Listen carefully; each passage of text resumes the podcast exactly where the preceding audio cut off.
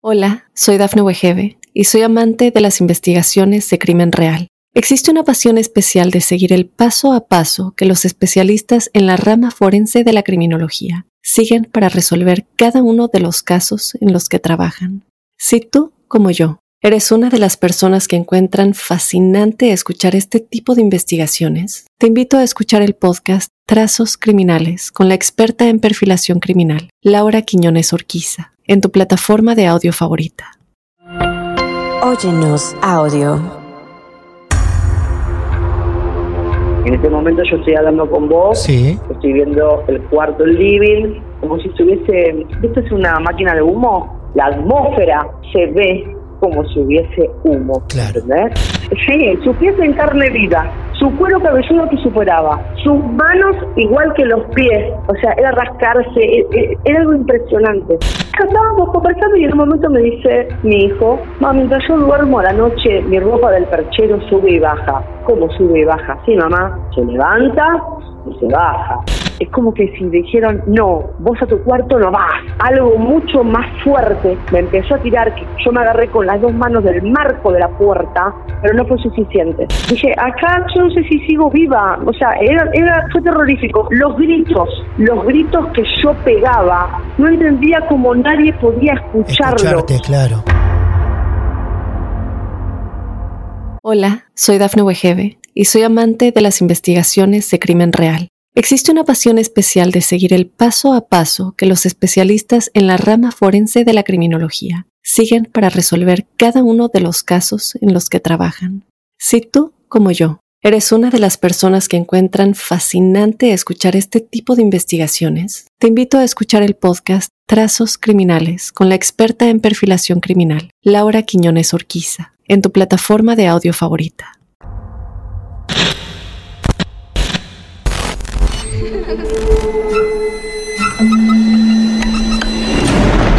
Los seres vacíos nos observan. Hasta hoy se registran muchos reportes de actividad paranormal en él. Veo cosas que no puedo explicar. Hay alguien sentado en esa silla. Está aquí. El misterio está fundamentado en el silencio. Pero ya es hora de hablarlo entre todos. Esto es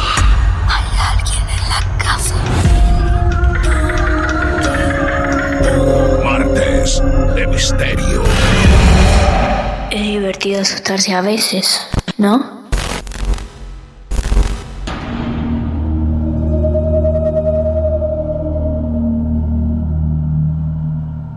Amigos y amigas, muy buenas noches. Bienvenidos una vez más a Martes de Misterio. Mi nombre es Martín Echevarría y aquí nos reunimos para ser testigos de otro caso real. Hoy tendría que decirles bienvenidos a otro pedido de ayuda. Para los que han vivido la mayoría de nuestros episodios, puedo decirles que esta entrevista se concreta de la misma forma que ocurrió con el caso de Consumida, esa historia tan recordada que nos contó Estefanía de España. Así, a través de un mail pidiendo ayuda, se puso en contacto con nosotros Marcela, que no es oyente de Marte de Misterio, pero alguien cercano le sugirió que este era el lugar ideal para venir a exponer su caso, que sufre hasta la actualidad. Prepárense para una historia incómoda, de contención, donde la realidad es tan cruel y sorprendente como lo paranormal. El nombre de este episodio lo propuso prácticamente la protagonista. Ella habla de un ataque espiritual. La iglesia dice que un ataque espiritual es una serie de eventos coordinados por las huestes demoníacas para anular las promesas de Dios, para hacer naufragar la fe del creyente, para oprimirlo y demorar su destino a Cristo. Va a ser un camino largo, oscuro, triste y sobre todo inquietante. Esto es un resumen de la realidad que está viviendo hoy Marcela. Ella tiene la valentía suficiente no solamente de enfrentar todo esto que está viviendo por años, sino también de sentarse a contarlo. Y lo va a hacer desde el preciso lugar de los hechos. No vamos a anticiparles más nada. Ella ya nos está esperando y así la recibimos. Hola Marcela, buenas noches. Bienvenida a Marte de Misterio. ¿Cómo te va?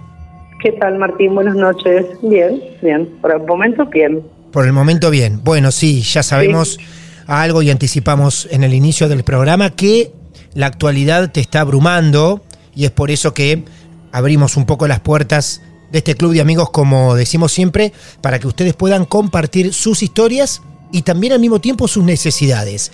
Eh, primero, Marcela, te pregunto, ¿cuántos años tenés? Tengo 54 años, ya hace muy poco que los cumplí. Muy bien. ¿Y de qué parte de Argentina sos? De Buenos Aires, Muy bien. del lado provincia. Buenos Aires, provincia. Acá nomás te Ujú. tenemos nosotros, pero también hay gente que te escucha de otras partes del mundo, que va a escuchar tu historia, como ya lo hicieron hace más de 300 episodios en este mundo tan misterioso, esotérico, increíble también. Bueno, Marcela, vamos a llevar una charla adelante, como si le estuvieras contando a un grupo de amigos lo que alguna vez viviste y lo que vivís hasta el día de hoy. Pero si querés por orden, podemos empezar por donde vos quieras. El comienzo de la historia lo presentás vos. Bueno, sí, el comienzo de la historia eh, comienza alrededor de, de 1992. Sí. Yo ya estaba de novia, me había puesto de novia con un muchacho de- de- cerca de casa, vivía. Había una situación familiar en mi casa, decidimos que iba a venir yo a vivir a esta casa donde estoy hoy, que pertenecía a sus padres. Vine, vivía sola en la casa hasta ese momento y apenas ingresé estaba todo tranquilo, todo muy bien, vivía tranquila, con algunas necesidades, ¿no? De los muebles y demás, pero la casa estaba muy bien. Te molesto con este Sí. detalle nada más. ¿La casa de quién era? La casa era de los abuelos de él. Ah, O mira. sea, Bien. Fue de los abuelos, ¿sí? Dentro de la casa, en la cocina, donde en este momento yo estoy sentada, es donde fallece el abuelo de él, supuestamente de un paro cardíaco. Me entero de esto después con los años, ¿no? Claro. La casa quedó vacía un tiempo largo, se, la utilizaban para, tenían un depósito de, de productos de limpieza, se hacían un reparto, yo en aquel momento trabajaba en otro lugar distinto, Sí, sí. entonces la casa estaba como arrumbada, ¿viste? En eh, pallets en todo el patio, es- la casa es muy grande. Eh, cuando vinimos, cuando yo vine a vivir acá, más o menos conviví con todo eso hasta que poco a poco fui vaciando, limpiando. Eso fue en el año 92. En el 93, él vivía al lado de esta casa donde yo estoy hoy ahora. Uy, chicos, la temperatura empezó a subir muchísimo acá adentro. Él vivía al lado con sus padres, entonces decidí venir acá, donde estoy yo. Convivíamos los dos juntos acá. Ujú. Al principio estaba todo muy bien, todo tranquilo, como le puede pasar a cualquier noviazgo de yo 21 años, el 22, todo funcionaba bien. Poco a poco, eh, estando en la cocina, que es el lugar donde mayormente yo estoy en la casa, lavando platos, hay una ventana que da al patio de la casa, donde yo estoy parada en la bacha, ¿no? Lavando los platos. Sí. Y pasó en varias oportunidades, ¿viste? De estar lavando el plato y, y, y percibir, ver, percibir y ver, ¿entendés? Como que un hombre alto pasa caminando. Pero bueno, eh, era muy joven, no le dio bastante importancia. Pero cuando ya volvió a suceder, por segunda, por tercera vez, eh, automáticamente, bueno, me fui a algún lugar, compré un poco de feng shui, un poco de mirra, unos carboncitos, empecé a quemar dentro de la casa, a pedir a Dios, ¿no? Porque soy religiosa, creo en Dios, es la única energía de luz que yo creo. Y bueno, más o menos quedó tranquilo, no lo volví a ver, no volvió a pasar ese episodio. Pasó un tiempo largo. Recuerdo que una noche me levanto para ir al baño. Apenas abro la puerta del baño, la cortina de la ducha sale.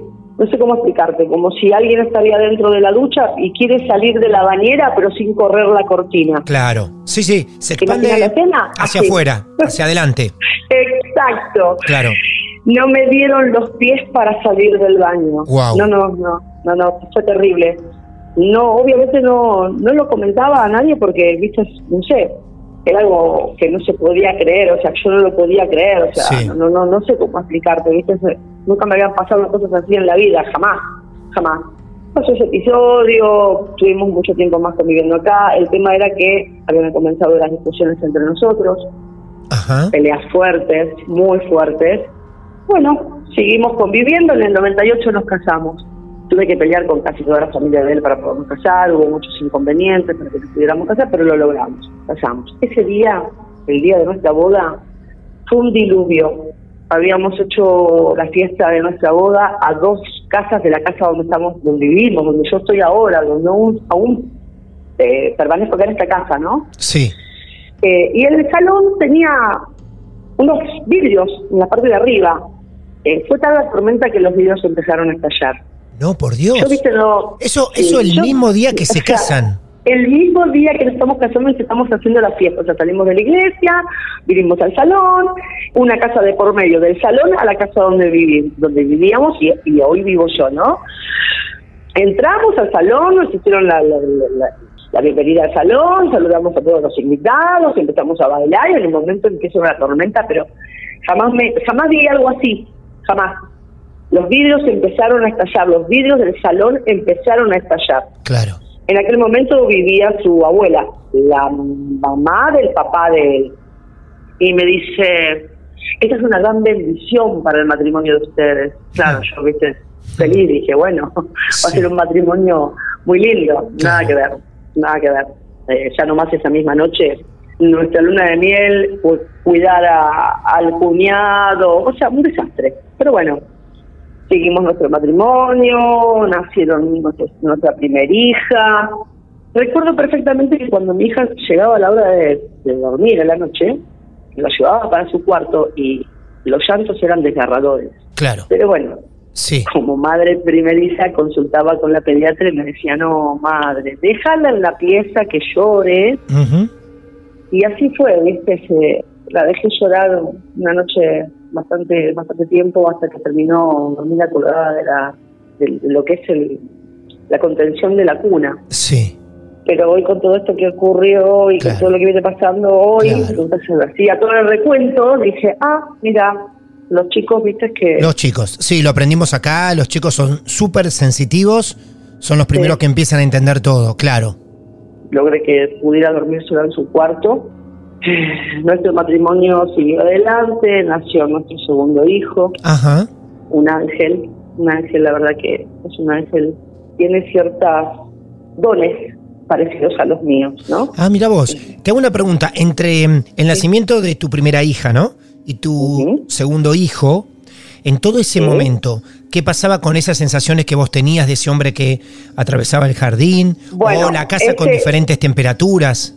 Bueno, sí, como estoy padeciendo el calor, no Claro. quiero prender ni ventilador ni nada por el Sí, sonido, ¿no es verdad? Por eso Pero te bueno. pregunto, claro. Eh, vos sabés que menos mal que me frenaste acá, porque esa misma presencia que yo veía en el patio, que te dije que no la volví a ver, sí ocurrió que después de que nace mi hija, siempre dormimos en el mismo dormitorio, con el padre, nunca cambiamos de casa, siempre en la misma casa, ¿me entendés? Eh, yo percibía a la noche que alguien estaba durante toda la noche parada en el ángulo, en, en el, en la esquina, ¿no? De, de la cama, del lado donde yo dormía. Por momentos en la madrugada sentí un escalofrío muy grande en la espalda, ¿me entendés? Entonces me agarraba miedo y ¿qué hacía? Me giraba y ponía mi espalda contra la de él. Y ahí era como que se frenaba esa situación. Así estuve muchísimos, muchísimo tiempo. Pero sin embargo nuestro matrimonio empezó a ir a pique, ya con los dos chicos, eh, nunca hubo un diálogo, ya se habían acabado los diálogos, se habían acabado el, tema de algún proyecto. Eh, yo ya permanecía en la casa 24 por 7 con los chicos, él trabajaba todo el día. Pero sí comenzamos a, por ejemplo, mis hijos estaban en la casa muy grande y los cuatro de ellos están en- al final de la casa, ¿sí? Me- mediante un pasillo. Y de repente aparecía o- o mi hijo o mi hija, ma, ¿vos me llamaste? No, pero no puede ser si yo te escuché que vos me llamaste. No, hija, no te llamé. Bueno, o así viceversa, ¿entendés? Yo estaba, por ejemplo, en la terraza colgando ropa o en el patio arreglando las plantas y escuchaba que me llamaban, entraba, ¿me llamaste? No, mamá, no te llamé. Así fue bastante tiempo que hasta que llegó la comunión de, de mi hijo menor y estaba la familia reunida junto a amigos, estaba afuera en el jardín y todos, todos, todos escuchamos que mamá, obviamente, voy para el cuarto de mis hijos, porque bueno, algunos estaban jugando en el cuarto, otros estaban jugando afuera. Entro, ¿me llamaste? No, no te llamamos. Cuando salgo, me dijeron, ¿qué pasó? Nada, me dijeron que no me llamaron. Y todos dijeron, pero si te, escuchamos todo lo que te llamó. Digo, bueno, pero me dice que no me llamó. Bueno, un- una cosa importante, tal vez me te varíe, ¿no? Pero pasan estas cosas. En este momento yo estoy hablando con vos, Sí. estoy viendo el cuarto living, como esto ocurrió hace dos meses, como si estuviese, ¿viste? Es una máquina de humo, Sí. Bueno, ¿Humo? ¿Hay humo? En este momento hay humo en tu casa. humo, que no se ve eh, como vos lo vieras literalmente cuando prendés una parrilla. Sí. Eh, el- la atmósfera se ve como si hubiese humo, Claro. ¿entendés? De hecho, hace dos meses atrás, estando yo en casa, percibía olor a quemado, pero no tengo nada quemándose, no había nada. Hasta que, bueno, poco a poco se está haciendo más evidente y es más, ahora sí estoy sintiendo el olor a, a quemado. Si yo llego a cortar el teléfono, ¿qué? No, no, es no, porque, está bien. bueno, Quiero que sepas también que podemos detener la charla cuando vos lo necesites. Esto se lo decimos a todos, Voy sobre a todo seguir si hasta estás... el final igual, porque, Bueno. a ver, yo quiero que entiendas algo. Yo Sí. vengo, pega- vengo dando batalla a esto ya hace mucho tiempo. Y no me voy a rendir, ¿me entendés? Porque sé que lo que quieren es que nos rendamos. O sea, aquellas personas que son atacadas eh, espiritualmente, como me está pasando a mí, lo que ellos quieren es que uno se rinda.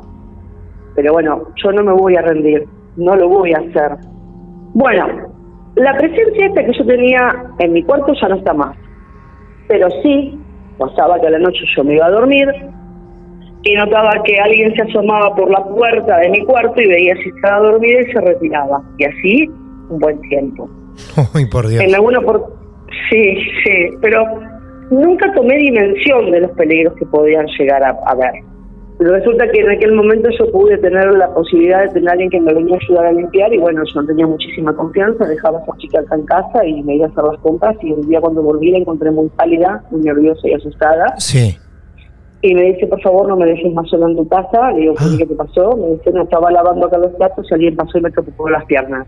Imagínate que estaba yo sola. No había más Claro. nadie, los chicos en la escuela, Claro. los mandados. Y dice, sí, al principio me reí y dije, quédate tranquila que no pasa nada. Le Sí, digo, sí. "Eh, Es un niño, es un niño, porque yo sabía que era un niño, es un niño que está buscando un lugar o está buscando a su madre, o viste, Marcela, ahí te pregunto algo. Hasta ese momento vos seguías con tu marido y te pregunto Sí. también, ¿vos le compartías estas cosas? Me refiero, la figura No. en el parque, la cortina del baño, No. esto que le pasa a la No. señora que te ayuda en la limpieza, nada. No, no, no. ¿Por qué? Porque el día que él me ve que yo estoy quemando incienso y orando, Sí. sí. se ataca y empieza que eso es una bruja, que carajo estás Ah. haciendo, ¿viste? Qué pena. Entonces, ¿qué le vas a explicar? Claro. ¿Qué le vas a explicar a alguien que está cerrado de mente, que no puede entender que, que puede haber otras cuestiones? Sí, sí. que no podemos ver, que existen otras dimensiones y que nosotros no nos damos cuenta, que de repente yo estoy hablando acá con vos y esta conversación puede estar ocurriendo en otra dimensión. Ujú. ¿entendés?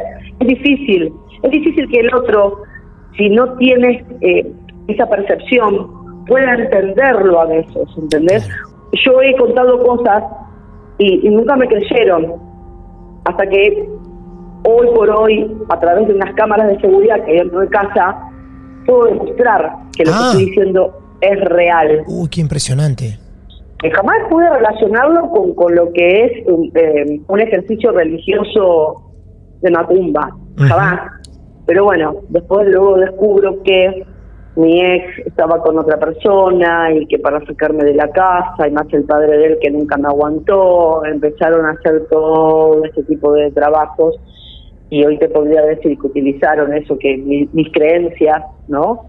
Para poder trabajarme espiritualmente y Uy, qué psicológicamente. tremendo. Y eso que él no creía y te decía bruja porque a lo mejor prendías algo como para limpiar la casa, ¿no? Claro. hay, hay algo dentro de mí que, que, que, que hace que yo pueda percibirlos, inclusive hasta sentirlo, ¿entendés? Eh, sí, yo, eh, no sé si para bien o para mal, lo puedo ver y eso a veces me pone mal porque, viste, eh, no puedo estar tranquila. Bueno, pasaron, pasó el tiempo, eh, la situación del matrimonio empezó a empeorar cada vez más. Eh, hasta que, bueno, una oportunidad, eh, el padre de mis hijos comienza a tener problemas en sus, pie, en sus pies, en la piel. En la piel. Eh, ampollas que le picaban y, y llegó a tener los pies en carne viva. Hemos ido a los mejores dermatólogos. Ha hecho tratamientos por doquier. Me recuerdo que yo todas las noches le sanaba los pies con los elementos que le habían dado los médicos, unas, unas aguas, unas cremas y demás. Y mientras yo estaba curando los pies, algo se me puso en mi cabeza y dijo, esto es algo más allá Sí. de lo que puedan resolver un médico, la medicina tradicional, ¿sí? Y me dice, vos estás re loca, no estoy re loca. Y digo, yo voy a ir a averiguar. Empecé a buscar, encontré a esas personas, ¿viste? esos señores de campo que curaban y qué sé yo, los fui a ver. Le comento de esa situación, porque hasta inclusive una noche él se despierta y tenía la mitad de su cabeza, el cuero cabelludo, supurando y el pelo se le estaba cayendo, estaba quedando pelado. Impresionante. Sus pies no podía, no, sí, sus pies en carne viva, su cuero cabelludo que superaba, sus manos igual que los pies, o sea, era rascarse, e- e- era algo impresionante, ¿sí? Que los médicos decían que era nervioso, pero más que sea algo nervioso, No, pero llama mucho la atención que ya esté supurando eso. Me parece que va mucho más allá de los nervios. la cabeza fue impresionante. Qué Lo increíble. de la cabeza fue impresionante. Ni yo podía creerlo. Mojar la almohada. ¿Viste cuando Mm. una cicatriz está sanando, una, un- por ejemplo, una operación, ¿sí? Que empieza a supurar un suero. Bueno, así, tal cual, era la mitad de su cabeza. Claro. Este hombre, obviamente, me comenta y me dice, mira, sí, están haciendo un trabajo así, así, así, pero el tema que no es para él, el tema es para vos. Pero vos tenés un espíritu tan fuerte, entonces llegan a quienes están vibrando muy bajo. Y yo me quedé, viste, yo digo, bueno, pero ¿quién puede ser? O sea, siempre pensé, ¿qué pueden envidiarme? ¿Qué pueden, si yo no tengo nada?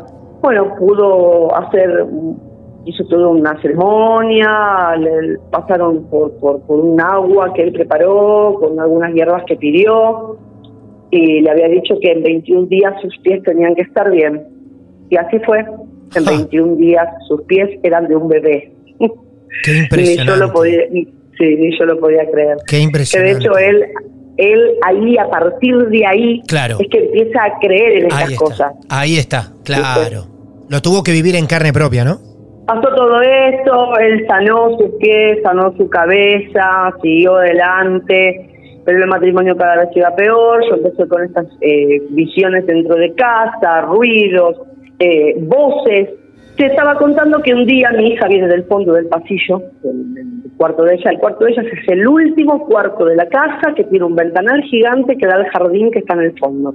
Cuando viene, viene con una cara pálida, digo, esta chica se me descompone acá, ayer, eh, ella ya tenía 14, 13 años, y me dice, mamá, una luz gigante, blanca, me acompañó la mano hasta encender la luz. Automáticamente me- cuando me dijo luz blanca, dije, bueno, quédate tranquila, que es Dios, es la Virgen, que están cuidando, que se están guiando, y ahí quedó. A los pocos días los voy a buscar en la escuela, suben al auto, empezamos a charlar, siempre charlábamos, éramos muy compañeros. Éramos madre e hijo, con pinches, amigos, era una relación hermosa. Estábamos conversando y en un momento me dice mi hijo, el menor, mamá, mientras yo duermo a la noche, mi ropa del perchero sube y baja. ¿Cómo sube y baja? Sí, mamá, se levanta y se baja. No puede ser, digo, no, no, sí, mamá, pasa.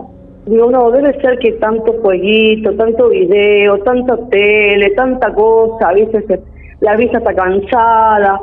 Y ahí quedó. O sea, yo desacreditaba esto, ¿me entendés? No, no. Porque lo que yo percibía en aquel momento eran cosas no tan tangibles como lo que ellos estaban Como viviendo. lo que él estaba viendo, claro. Sí. Claro, ¿me entendés? O sea, yo podía ver una sombra, yo podía escuchar Eso. una voz, pero no verlo tan tangible como a él le pasaba o como le pasó a mi hija. Claro. ¿Entendés? Es admirable que en estos momentos estés contando todo esto en ese lugar Dentro de la exacto. casa. Ahí. Sí, Es impresionante. sí, bueno. O sea, a mí todo esto me, me ocurrió porque mi energía también bajó, ¿sí? Todos somos energía. Y en algún momento de la vida las energías bajan. Y yo estuve con baja energía. Después de un divorcio, no quedé bien emocionalmente, mi energía bajó muchísimo. Y ahí es donde todo se empieza a, como yo dije, A peor. explotar. A explotar. A explotar. Un dato importante, que no es menor, mi hijo había empezado a escuchar zumbidos de moscas en el pasillo que da al cuarto de ellos. Me dice, mami, yo escucho moscas, pero no puede ser, está todo limpio, la casa no tiene nada. No, mamá, hay moscas. Me dice, vení, me lleva para el pasillo. Escucha. Entonces, claro, tratas de hacer el, más, el máximo silencio, de, de poner tus oídos en alerta, y sí, se escuchaba el zumbido de moscardones, no de mosca, moscardones. Pero vos mirabas la casa y no había nada volando dentro. Entonces cuando ellos estaban en la escuela solía acercarme hasta el pasillo y evidentemente se escuchaba ese sonido, pero era solamente en el techo del pasillo. ¿Hasta ahí cuántos años tenían tus hijos? Y mi hijo ya ahí tenía 10 años. Mm, 10 claro. años. Bueno, una tarde estábamos los dos solos, o casualidad, él y yo. Mi hija no estaba, el padre tampoco. Estábamos acá en la cocina, conversando. Y de repente empiezan a aparecer esos moscardones. Qué Las impresionante. ventanas de la casa estaban cerradas, o sea, no era que vos dejaste una puerta abierta o un mosquitero abierto. y No, no, no, no. Aparecieron dentro de la casa. Pero no era una. Eran, no sé cómo explicarte, eh, como, como hoy por hoy salís a la calle y está lleno de mosquitos, que Sí. te invade una nube de mosquitos. Sí, bueno, sí. a ese nivel, pero de moscardones. Moscardones grandes, verdes, horribles, peludos, que le veían los pelos. Desesperación. Él y yo, los dos con un trapo matando, ¿sí? Eran los ventanales de la casa del lado de afuera, estaban todos apoyados como diciendo, abrime la ventana que vamos a entrar igual. Los que estaban dentro de la casa y los pocos que podíamos ir matando los que sobrevivían y salían volando, se escapaban o salían por los agujeros, ¿viste? Donde vos tenés colgadas las, las luces, las lámparas de la casa. Sí, claro. Por ahí. Desesperación. Terminamos matando, el piso quedó lleno de moscardones. Yo con el veneno salí afuera, le di a todos los ventanales. Bueno, fue un, ponerle que ese episodio habrá durado hora y media. Ah, por Dios. Largo. Largo, Muy, largo. Sí, muy largo. Y él y yo, los dos desesperados, ¿me entendés cómo matábamos? Porque eh, cerré la puerta del cuarto, que no entre. Y resulta que habíamos cerrado la puerta del cuarto y entraba al cuarto y el cuarto estaba lleno. Y dices, ¿cómo? ¿Por dónde, ¿Por dónde entraron? Mirá qué locura agarrar veneno, papel Rolisec, hacer bollitos de papel y tapar los desagotes de las ventanas, ¿viste? Los ventanales que tienen las correderas Sí. y tienen los agujeritos para que cuando llueve o lavé las ventanas, el agua se desagote. Bueno, tapando eso, yo con veneno, o sea, porque no me podía imaginar por dónde entran, por dónde es que salen. O sea, no, no, inexplicable. Inexplicable. Eso duró ese tiempo y nunca más volvió a ocurrir lo de las moscas y nunca más volví a sentir ese sonido, ¿sí? No sé, cosas raras, cosas muy raras. Bueno, 2017, el matrimonio llega al caos absoluto, mis alucinaciones, mis supuestas alucinaciones fueron peores, las sillas se doblaban directamente, yo aparecía por la cocina y miraba las sillas y los respaldares de, la, de las sillas era como que el respaldo llegaba al piso y se levantaba así, es, es- a ese tipo de oscilación. El momento hijo, mi hijo me dice, mamá, veo gente caminar por el paredón, o sea, el patio de mi casa da a un edificio. Pobre ¿sí? chico. Sí, pero que falta lo, falta lo, lo, lo peor que pudo Sí. haber padecido Sí, mi sí, hijo, ¿sí? Me dice, veo por eh, la ventana de él da al patio, que a su vez el patio tiene de ancho ponerle dos metros y medio, y lo que nos divide de la casa de al lado es un paredón alto porque es una casa de tres pisos, ¿sí? O sea que en ese paredón no hay luces, no hay nada, es un paredón que se fue pintado de blanco, siempre lo pinté de blanco, nunca le di color, siempre fue de blanco. Y me dice, mami, yo veo gente caminando por las paredes. ¿Cómo gente caminando por las paredes? Sí, mamá, yo estoy acostado, él su cabeza da al ventanal y del ventanal, obvio, si vos mirás para atrás, ves parte del paredón, dice, yo los veo pasar por acá, es más, golpean las paredes. Bueno, una noche mis hijos no estaban y decidí dormir en la pieza de él. Y tal cual, como decía él, empecé a ver esas sombras, Sí. pero no eran personas comunes, ¿sí? Ajá. eran entidades, rengos, eh, con caras muy oscuras, eh, raras, y de repente escuchar, él tiene un cuarto con baño en suite, que del baño estaban golpeando la pared como si te la irían a tirar abajo, que desde la terraza escuchabas como que estaban zapateando, que estaban rompiendo algo en la terraza. Obviamente que ni salía ya para esa época, por más que yo tenga el coraje que tenga y la valentía que yo tenga, no tampoco soy tan torpe de decir ante algo que no conozco y no sé lo que está pasando y que evidentemente está sucediendo algo, no iba a salir. Listo, eh, eso fue una parte. Cuando ya supuestamente mis, mis alucinaciones ya llegué hasta inclusive a estar gritando dentro de mi casa porque algo me está pasando, algo me quiere llevar, algo me quiere llevar, vos estás re loca, vos estás re loca, y dije, bueno, sí, estoy alucinando entonces, algo tenemos que hacer. Decido buscar ayuda por medio de la obra social, busco una psiquiátrica, me internan, ¿sí? Uh, Entro en la internación y Sí. digo, mira, sí, sí, sí, sí, a ver, eh, Martín, eh, ya no era sencillo, ¿me entendés? Claro. O sea, que tus hijos te vieran, que vos estás gritando, que algo te está pasando, pero ellos no lo logran ver, ¿entendés? Y, y, y vos estás viendo a tus hijos que no la están pasando bien porque ven a su mamá como Claro, está. totalmente. No es fácil, no Totalmente. es fácil. Dije, ¿qué es lo más saludable en esto? ¿Qué puedo hacer yo para que esto no siga ocurriendo y saber qué realmente está sucediendo? Decido internarme. Cuando voy a internarme les cuento, mirá, me pasa esto, esto y esto, yo veo esto, esto, esto, siento esto, esto y eso. Para mí que estoy alucinando. Bueno, me, toman, la, me, me dan la admisión, estoy ahí un mes. Obviamente, como todo lugar psiquiátrico, te están observando 24 horas. A la semana de estar ahí me llaman por teléfono, va, por teléfono, perdón, me llaman operadores que están ahí, ¿me entendés?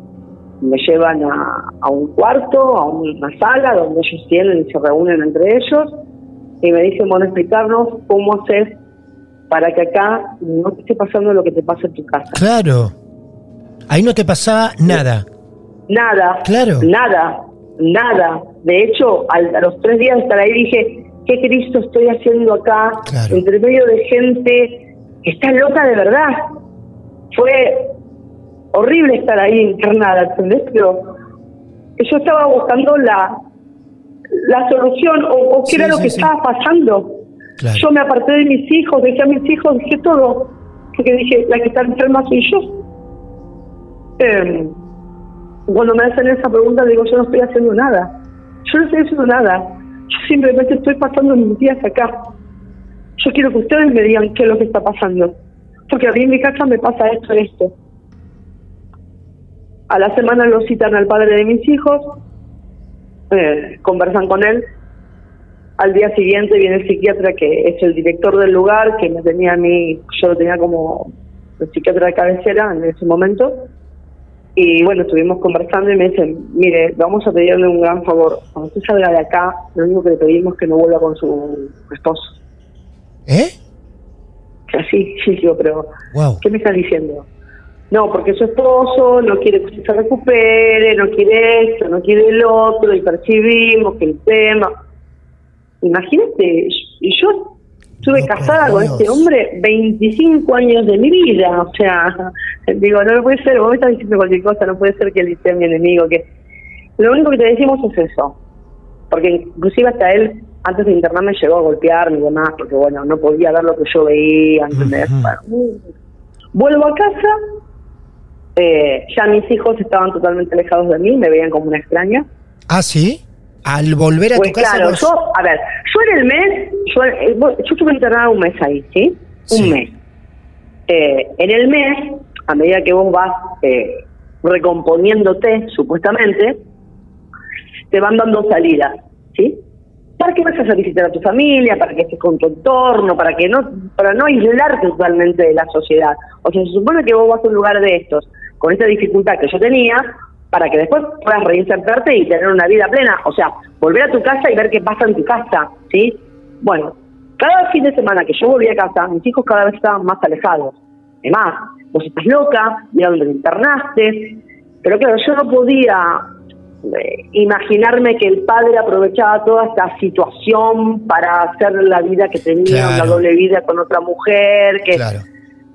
bueno, cuestión que el maltrato cada vez era peor, él estaba muy violento, muy violento, demasiado violento, hasta inclusive con los chicos.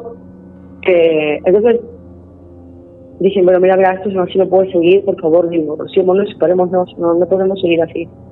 Estaba totalmente desequilibrado. Yo creo que estaba peor que cuando entré, ¿me entendés? Porque Claro. cuando yo entré iba por las alucin- alucinaciones y cuando salí me encontré todo. con un panorama. Mi Una realidad Claro, tremenda. creo que, creo que fue peor. Claro. Creo que fue peor. Creo que fue darle, como decir, dejarle el, el camino abierto al demonio, así, a ese nivel, ¿sí? A ese nivel. Los chicos, imagínate, vernos a los dos, cada uno en su cuarto, durmiendo separados, discutiendo. Cuando ya le digo, mira, esto no puede seguir así, bueno, pide el divorcio. Bueno, terminamos divorciándonos en el 2018.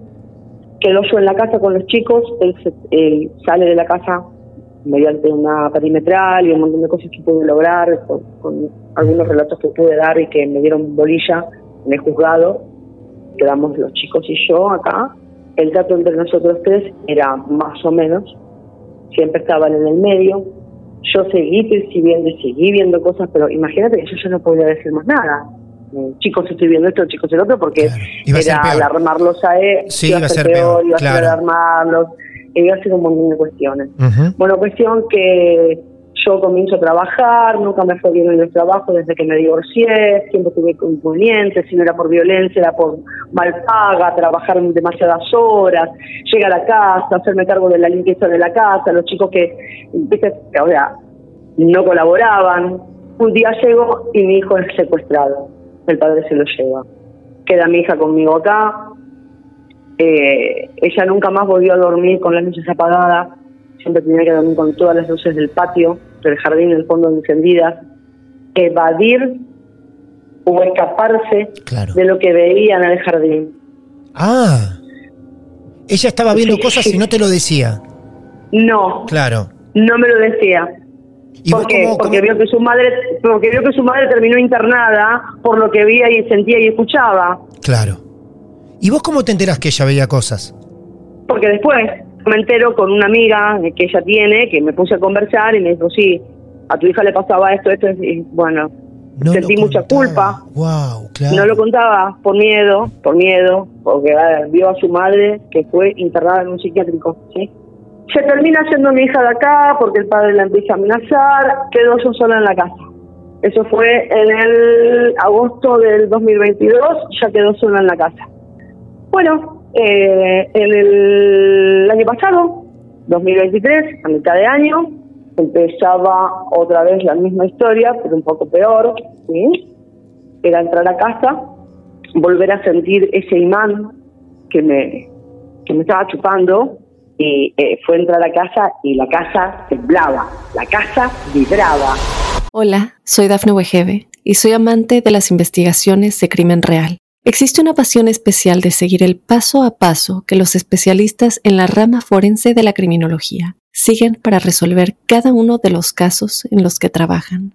Si tú, como yo, eres una de las personas que encuentran fascinante escuchar este tipo de investigaciones, te invito a escuchar el podcast Trazos Criminales con la experta en perfilación criminal, Laura Quiñones Orquiza, en tu plataforma de audio favorita. Automáticamente lo que suelo hacer, y hago hasta el día de, hoy, es orar, rezar el Padre Nuestro, Ave María, pedir la protección en la Arcángel Miguel, que por favor que me protegieran, que no permitieran que nada me ocurriera, pero esa energía era cada vez mayor.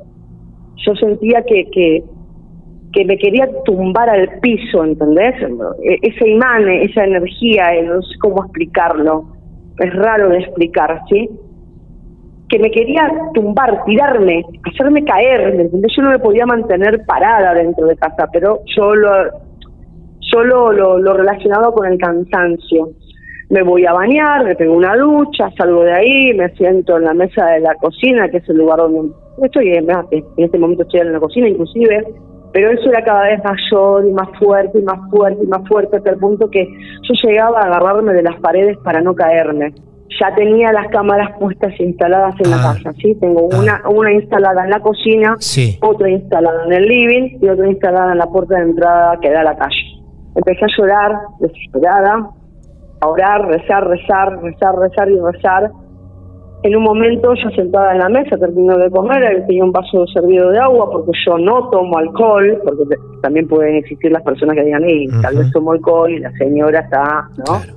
Y de repente que me voy a parar, mm, caigo. Eso, eso es lo que recuerdo. Yo caigo entre las sillas y la mesa. Cuando logro reaccionar, que no despierto, un dolor terrible en el hombro izquierdo, que es el día de hoy, que inclusive que ya no puedo tener el mismo movimiento en el hombro, Sí. y el vaso tirado en el piso roto, vidrios por Ajá. todos lados. Me dije, ¿en qué momento esto pasó?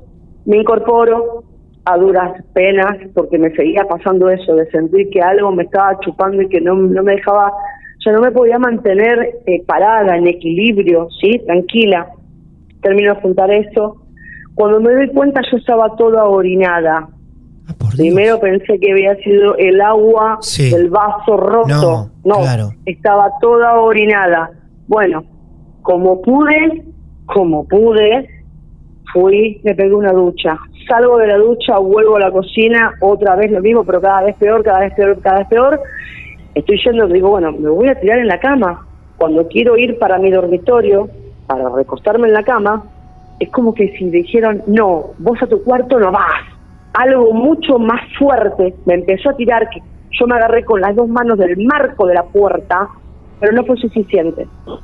Y te puedo contar hoy lo que pasó, porque lo vi a través de las grabaciones de, de las, cámaras. Wow, qué Yo increíble. caigo de espalda, yo caigo de espalda, mi cabeza golpea contra el piso, rebota, vuelve a golpear, rebota y vuelve a golpear mi cabeza.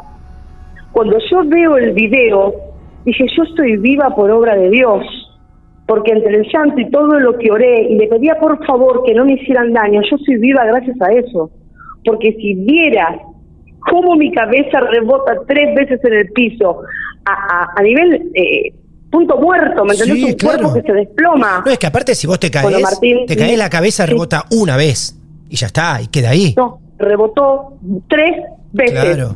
Me levanto de, de esta caída que te cuento, de las tres veces que rebota mi cabeza, llego al pasillo que está, que va hacia mi cuarto y que al lado del baño, y enfrente de la puerta del baño, el padre de mis hijos, mientras yo estoy internada, colocó un espejo.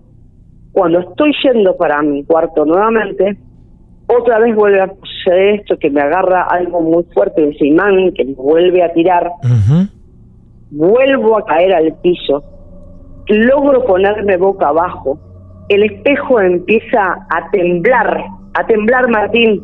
Dije, esto se va a partir y me va a cortar toda la espalda. El espejo temblaba de tal manera que yo no podía entender lo que estaba pasando. Arrastrándome, ¿viste como un militar hace cuerpo tierra? A ese nivel, arrastrándome por el piso para poder salir de ahí. Porque yo veía el, el espejo como simbraba contra la pared, que dije, acá yo no sé si sigo viva. O sea, era, era, fue terrorífico. Los gritos, los gritos que yo pegaba, no entendía cómo nadie podía escucharlo Escucharte, claro. No entendía porque yo pegaba no, imagínate estar en esa situación y que no hay nadie al lado para que te pueda ayudar. Lo primero que haces es empezar a gritar pero gritar de tal forma ¿me entendés? alguien tiene que escucharte. Nadie escuchó nada. Nadie escuchó nada.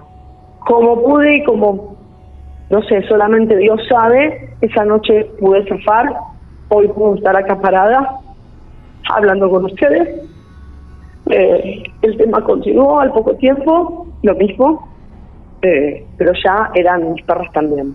A, tus- Perras, a tus perras. mis perras, mis perritas. Tengo O dos sea, que, o sea que, sea lo que sea que está ahí, sobre todo en el último tiempo se puso hasta agresivo. Sí. Bueno, el ataque que sufrí yo es un ataque agresivo, Totalmente. pero es un ataque, eh, eh, a ver, es un ataque espiritual. Sí, sí. Es un ataque espiritual, ¿sí? Es más, cuando yo escuchaba a esta señora del reportaje que ustedes hicieron, cuando ella cuenta que está boca abajo, que le clavan Vos hablas del episodio de Consumida, que es el que vos escuchaste de para después. consumida, exactamente, Exacto. Sí, sí, exactamente. Escucharla a ella era sentirme reflejada en un montón de cuestiones, porque una de las cosas que sucedió y que pasó de por alto en este relato, mientras nosotros dormíamos y que todavía estábamos casados, algo pasa por entre medio de los dos como dividiéndonos, ¿viste? Sí. Y vos sabés que vengo escuchando a muchos matrimonios que les ha pasado lo mismo y terminan divorciados. Es como que alguien, algo pasa entre medio de los dos cuerpos y los va separando. Eso también nos ocurrió. Claro. Pero bueno, pasa el episodio este de Alicia Ataque tan importante en el 2023, a principios, mediados, mediados del 93, del 23. Sí. Ahora hará cuestión de dos meses, empiezo a notar que mis perros no comen, que están todo el día tiradas, que con su mirada empiezan a seguir algo que yo no podía ver en esta oportunidad, a sentir escalofríos, a empezar a sentir olor a quemado, ¿entendés? Dentro de la casa, ir, salir, levantarte, ir a controlar que no haya dejado nada prendido en la hornalla, eh, salir y mirar a ver que ningún vecino está haciendo asado, pero el olor era de quemado. Ujú. Hasta que una noche estaba durmiendo, me levanto de mi cuarto para ir al baño en la madrugada, abro la puerta del baño y el baño era humo y ese olor a quemado. Y fui al baño. Cerré la puerta y fui al baño del cuarto de, de mi hijo que tiene un baño suite y vuelvo a la cama. Al día siguiente, lo mismo, pero en el living. Ya las todo el living, ¿sí? Todo del living, ese olor a quemado y el humo. Hablando con una amiga que hoy vive en Salta, le cuento este episodio me dice, sí, hay rituales que se realizan en el ubandismo donde hay una entidad que empiezan a fumar habanos y si te están trabajando en tu casa es como que esa presencia estaría en tu casa fumándolo en tu casa. Lo que me llama la atención, lo que me llama la atención Sí. en mi casa nunca al limpiar los muebles salían lo- los doriseis o las franelas del color que salían, ¿entendés? Cuando vos limpias Ah. algo, es Ujú. tierra negra. No, acá era como propio del propio del humo de la nicotina que deja un cigarrillo. Yo decís, ¿cómo puede ser? Si nunca pasó. Y después de hablar con esta chica empezó a relacionar el humo, los rituales, cómo están mis muebles. ¿De dónde vienen esos rituales, Marcela?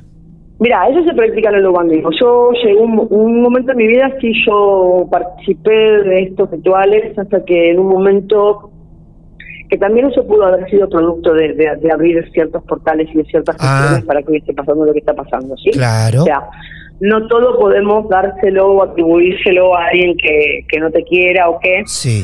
A veces nuestros actos de desesperación por buscar la solución o que Ujú. acudimos al lugar menos indicado. Claro. Eh, yo no estoy en contra de ninguna religión, ¿sí?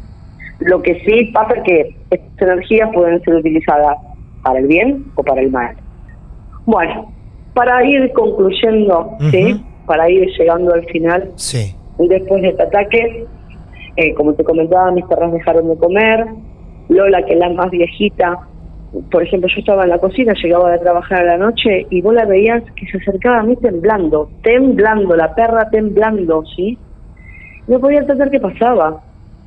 La alzaba upa, todo, y la perra seguía temblando. Es más, se- se- yo la alzaba y cosa que nunca hizo era quererse bajar, no querer estar a upa mío. Y muy raro, calcular que yo esa perra la rescaté de la calle no tenía ni 20 días. Y la hija que ella tuvo, se llama India, el techo de la cocina empiezan a mirar. Y yo miraba que el techo y digo, ¿qué, ¿pero qué es lo que pasa en el techo? Y no, me podía dar cuenta de lo que sucedía en el techo. No me pregunté por qué, yo tenía la computadora encendida con la cámara puesta, porque yo tomo, tomaba, este año estuve cursando una diplomatura y se hacía por medio de Zoom, y había quedado la cámara encendida de la computadora. Me acerco hasta la cámara, apunto para arriba con la cámara, y fue impresionante, espeluznante lo que pude ver a través de las cámaras. Dije, no, esto ya, ya superó cualquier cosa. Eh, ¿Viste las películas de terror cuando te muestran que la oscuridad está llegando hacia donde vos estás, que se ve totalmente delimitada esa nube negra que se va Sí, acercando? una nube negra, claro. Así, así, tal cual. Tal cual, Martín, literal, literal. Me agarró un terror, un pánico que desenchufé la cámara, ni siquiera tiene a grabar esa situación. Las perras las subí a upa mío, las dos miraban hacia el techo, la más joven llorando ya. Yo no sabía qué hacer, porque vos mirabas y eso era como que venía avanzando hacia vos. La lámpara de la cocina que es por dentro color blanca y tiene una esfera de vidrio, que el vidrio es blanco transparente, era negro, negro. Lo que se me ocurrió en el momento y con todo el miedo y los nerviosismos que tenía, porque jamás me había enfrentado a algo así, pongo una lola en el piso, me acuesto con las perras y empezar a orar, a orar, orar, orar, orar, orar, orar, orar.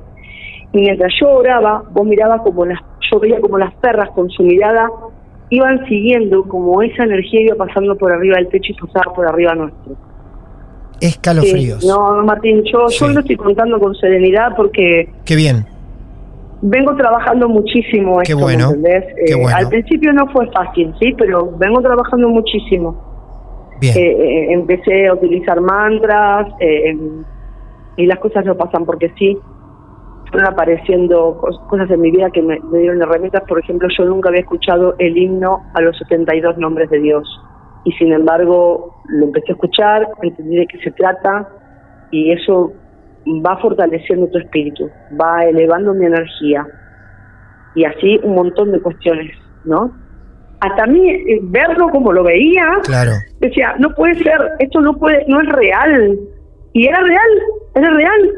Empecé a pedir ayuda, empecé a preguntar, empecé a buscar lugares, empecé a hablar con mis pasajeros de lo que me estaba pasando. Dije, yo no puedo callarme más, yo tengo que pedir ayuda porque esto va a terminar mal. Eso lo empecé a divulgar entre amigos, amigas, hasta que llegué a esta persona del club. Dice, Marcela, urgente tenés que ver a alguien. Le digo, bueno, necesito que me ayudes. Ella hace reiki y lo demás y no vive acá, vive fuera de Buenos Aires. Eh, Imagínate que yo tuve que dormir en el auto fuera de mi casa por varias noches.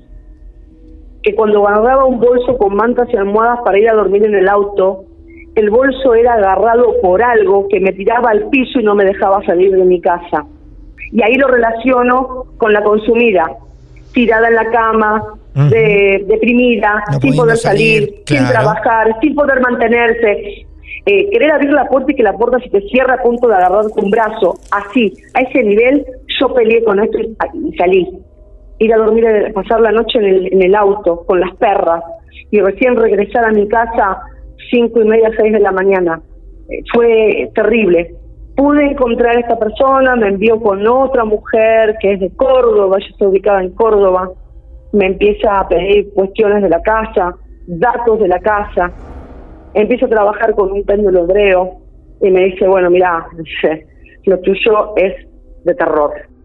Esta señora empezó a trabajar, a darme ayuda, a hacerme entender que si yo flaqueaba, es lo que a ellos les conviene.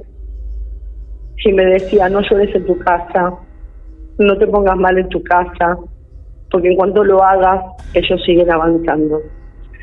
Y bueno, a, a raíz de, de tener a esta persona que todas las noches la volvía loca, a las 3 de la mañana, por favor, fíjate porque no puedo dormir, está entrando en mi cuarto, me hace esto, me hace el otro. Martín, estar dándole de comer a la perra upa mío para que pueda comer y ver que su cadena se levanta en el aire y vuelve a bajar.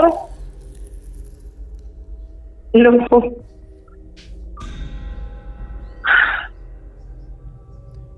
Yo lo estoy contando y todavía no puedo creer que haya sobrevivido a todo esto. No, es increíble. Yo pienso exactamente lo mismo. ¿eh?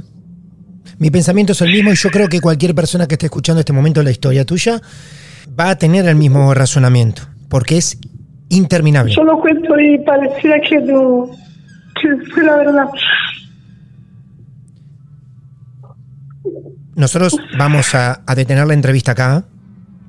Primero por el lugar donde estás, también cómo estás, y ya las pruebas están por demás. El mayor certificado a tu no locura es ese tiempo que estuviste internada y te dijeron, acá no ves nada, acá no sentís nada. Y no, porque todo pasa en mi casa. Cualquier oyente que esté escuchando este caso lo va a relacionar directamente Yo, con... sé, yo con- sé con- que hay algo más que se puede hacer porque esto sigue estando acá dentro de mi casa, ¿me Sí, sí, sí. entiendes? Ahí. Yo sé que esta sigue estando acá, solamente que yo le sigo presentando batalla, pero no sé hasta cuándo, ¿sí? Claro. Porque soy un humano, ¿sí? Entonces, yo sigo buscando ayuda, yo sigo pidiendo ayuda, yo sé que esto se tiene que cortar, pero literal, no tiene que existir más nada. Yo sé que hay personas que pueden ayudar en esto, ¿sí?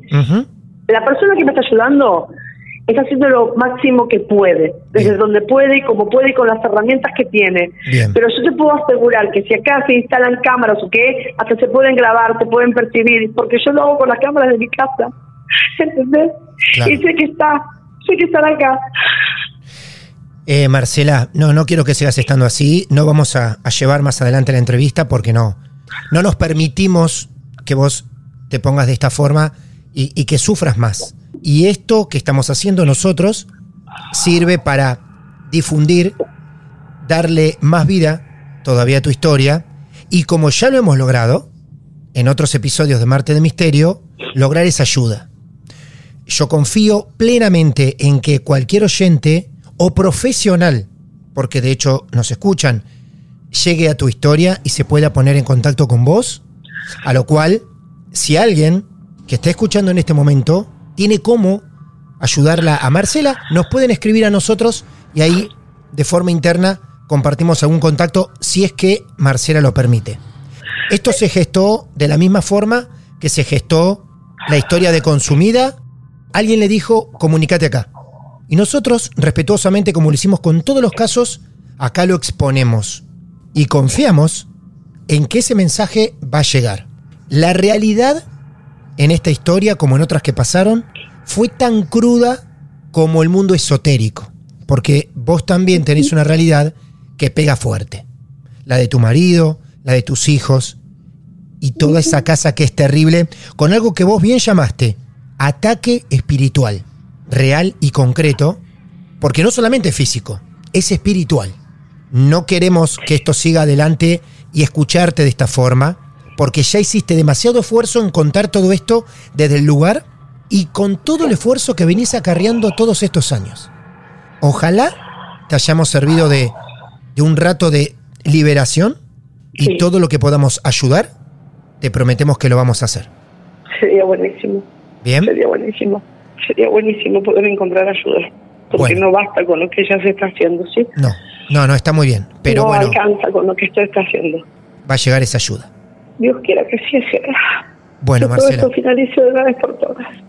Marcela, gracias por, por todo este rato, por esta charla hermosa que tuviste con nosotros y nos comprometemos a poder acercar algo de alivio. Muchísimas gracias a ustedes, a ustedes, a ustedes por darme la oportunidad de, a través de ustedes, poder encontrar la ayuda que se necesita, ¿no? Porque no todos los casos son iguales. No. Algunos llevan un poco más y otros llevan un poco menos. Te abrazamos todos a la distancia, seguramente todos los oyentes que estén escuchando harán lo mismo con vos y vamos a seguir en contacto seguramente. Muchísimas gracias. Cuídate mucho. Gracias. Adiós, hasta luego. Gracias. Hasta luego. Gracias a vos. La historia de Marcela, este pedido de ayuda, deja una marca hasta ahora inédita en los más de 300 episodios de Marte de Misterio. Es la primera vez que entrevisto a una protagonista que termina llorando en el episodio. La iglesia dice que la guerra espiritual es algo más común de lo que pensamos. En cada momento que pueda, Satanás va a atacar por medio del desaliento y la depresión. Lo hará también oprimiendo nuestra mente y trayendo sobre nosotros una frustración extrema. Ataca trayendo confusión respecto a nuestra dirección o rumbo espiritual. Satanás ataca trayendo fatiga o agotamiento físico. Esto nos dice la iglesia y casualmente coincide con todo lo que acaba de describir Marcela en todos sus episodios vividos por años.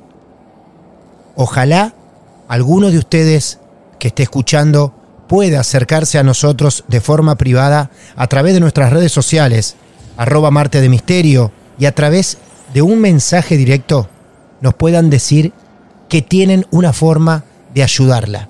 Porque así como prestamos nuestros oídos para escucharlos, muchas veces somos un canal. Ojalá seamos ese puente que tanto necesita Marcela. Y si vos también tenés tu historia para contar, ya sabés que sos súper bienvenido a nuestro club de amigos de lo esotérico. Un tanto perturbado como seguramente lo estarán ustedes, me despido. Mi nombre es Martín Echevarría. Pueden seguirme en Instagram, arroba Martín de Radio, y seguramente cuando podamos reponernos de todo esto, podremos enfrentar el próximo caso, que será un nuevo episodio de Marte de Misterio. Muy buenas noches. Lo más alucinante que le pasó al miedo en los últimos tiempos. Martes de Misterio. Hola, soy Dafne Wegebe y soy amante de las investigaciones de crimen real. Existe una pasión especial de seguir el paso a paso que los especialistas en la rama forense de la criminología siguen para resolver cada uno de los casos en los que trabajan. Si tú, como yo, eres una de las personas que encuentran fascinante escuchar este tipo de investigaciones, te invito a escuchar el podcast Trazos Criminales con la experta en perfilación criminal, Laura Quiñones Orquiza, en tu plataforma de audio favorita.